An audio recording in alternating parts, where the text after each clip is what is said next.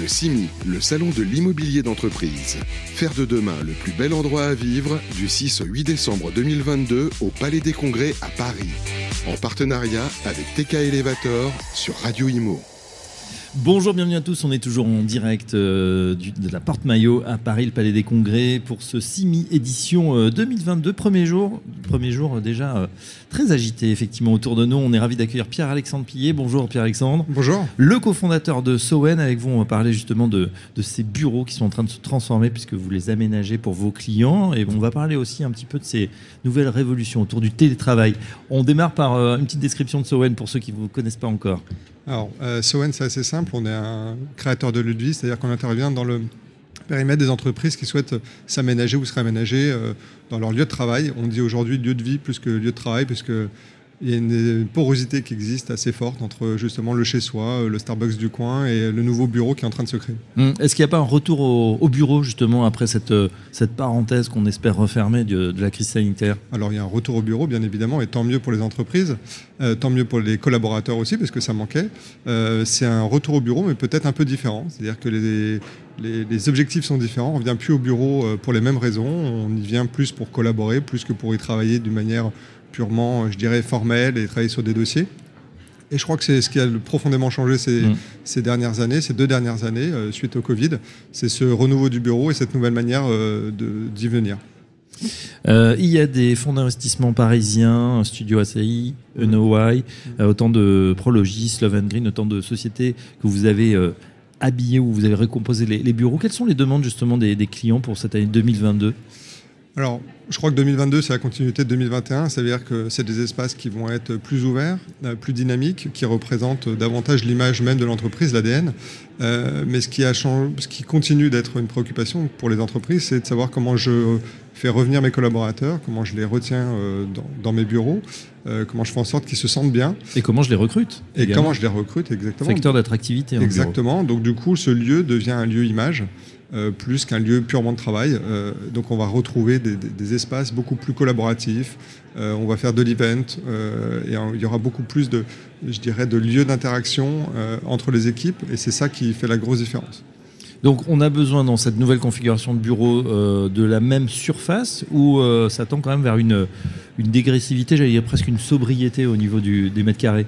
Ouais, globalement, ce qui se passe quand même sur le marché euh, parisien, en tout cas, et je pense au niveau global, c'est que les entreprises, fort de constater qu'il y ait moins de monde qui vient à l'instant T, du fait du télétravail notamment, euh, emploient des méthodes du coup euh, de flex office notamment. Mhm. Donc, du coup, on réduit mécaniquement les surfaces.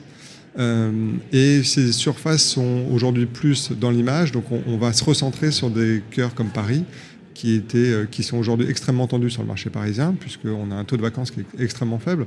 Euh, on voit beaucoup de groupes ou de sociétés moyennes qui se ressentent, qui étaient à l'extérieur de Paris, qui reviennent dans Paris, euh, même à des loyers extrêmement élevés, mais parce que c'est un- un- stratégique, c'est-à-dire qu'il faut, euh, il faut accompagner justement le recrutement, savoir attirer. On travaille aujourd'hui pour un grand groupe du CAC 40 euh, qui était en périphérie de Paris, euh, en Seine-Saint-Denis, sur euh, 4000 m2, et qui va prendre moitié moins, euh, trois fois plus cher, mais extrêmement bien positionné. L'enjeu majeur de cette entreprise-là, c'était de dire, je n'arrive plus à recruter. Donc c'était fondamental. C'est vrai que l'investissement qu'ils font aujourd'hui est fort, mais par rapport à une difficulté de recrutement et recruter les bons talents, c'est euh, à relativiser. Et ça va peut-être se retrouver effectivement dans les équilibres avec la, masse salariale. Euh, euh, Pierre-Alexandre, vous avez évoqué justement le télétravail. Ce télétravail, c'est vrai qu'il est alors évidemment inégalitaire entre ce qu'on appelle l'école blanc, l'école bleue. Effectivement, un, informaticien ou un programmeur peut rester chez lui ou peut-être aller dans un lieu iconique, dans une belle adresse parisienne. Au contraire, bah, ceux qui sont sur la chaîne ou, ou tout simplement artisans ou boulangers, ça va être plus compliqué. Qu'est-ce qu'on voit Qu'est-ce que vous voyez sur le, sur le Est-ce qu'on peut imaginer, euh, puisque les bureaux, c'est vrai, sont assez désertés le lundi, le vendredi, et en même temps, on a ce débat sur la semaine de 4 jours. Est-ce qu'on pourrait se dire, bah là, il y a peut-être un jour en, en trop pour certaines populations de, de travailleurs? Alors, bon, déjà, nous, on s'adresse à des entreprises principalement franciliennes, parisiennes, donc on a des cœurs d'activité qui sont euh, euh, très business, administratif, col blanc. Euh, donc déjà, on ne s'adresse pas à des entreprises Mm. qui ont forcément besoin de main-d'œuvre, euh, H24, etc. Euh, en tout cas, ce qu'on remarque, c'est que euh, l'impact télétravail a évidemment euh, vidé entre guillemets une partie des locaux, principalement le vendredi, ça c'est clair, ou le mercredi, qui sont des jours qui sont souvent utilisés pour télétravailler, quand les entreprises n'ont pas mis une règle fondamentale, enfin imposée, je dirais, mmh. d'une journée ou d'alternance.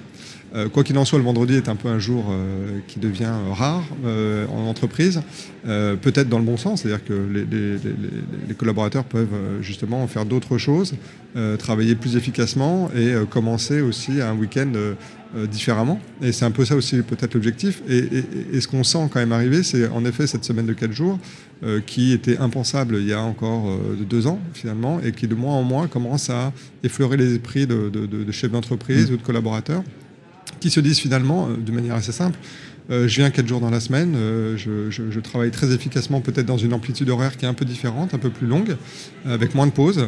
et en revanche, dès le jeudi soir, bah, je break et j'ai cette semaine de quatre jours qui est terminée et je commence mon week-end.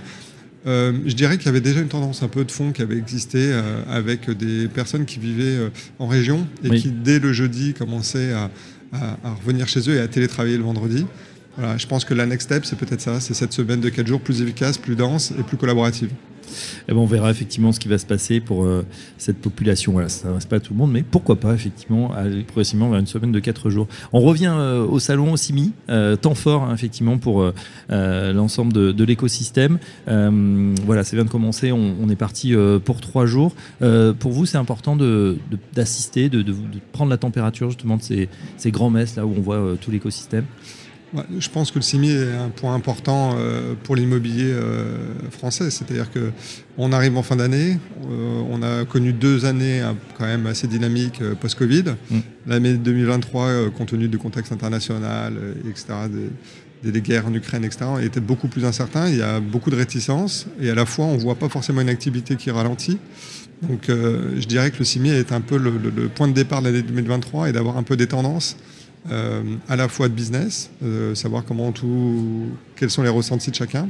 Et je dirais qu'il y a une, autre chose importante, c'est qu'on rentre dans une ère aussi de euh, d'éco-conception, de, de, sobriété, de, décarbonation, de transformation. Et, ça, ça doit se retranscrire évidemment dans le monde de l'immobilier et, ça va aller très très vite. Et, je pense que le CIMI va être le point central des discussions à ce niveau-là. Et eh ben voilà ce qu'on va suivre également sur l'antenne de Radio Imo. Un grand merci Pierre-Alexandre Pillet d'être passé par notre micro. Je rappelle que vous êtes cofondateur de Soen et à très bientôt sur notre antenne. Merci à vous. Le CIMI, le salon de l'immobilier d'entreprise. Faire de demain le plus bel endroit à vivre du 6 au 8 décembre 2022 au Palais des Congrès à Paris. En partenariat avec TK Elevator sur Radio Imo.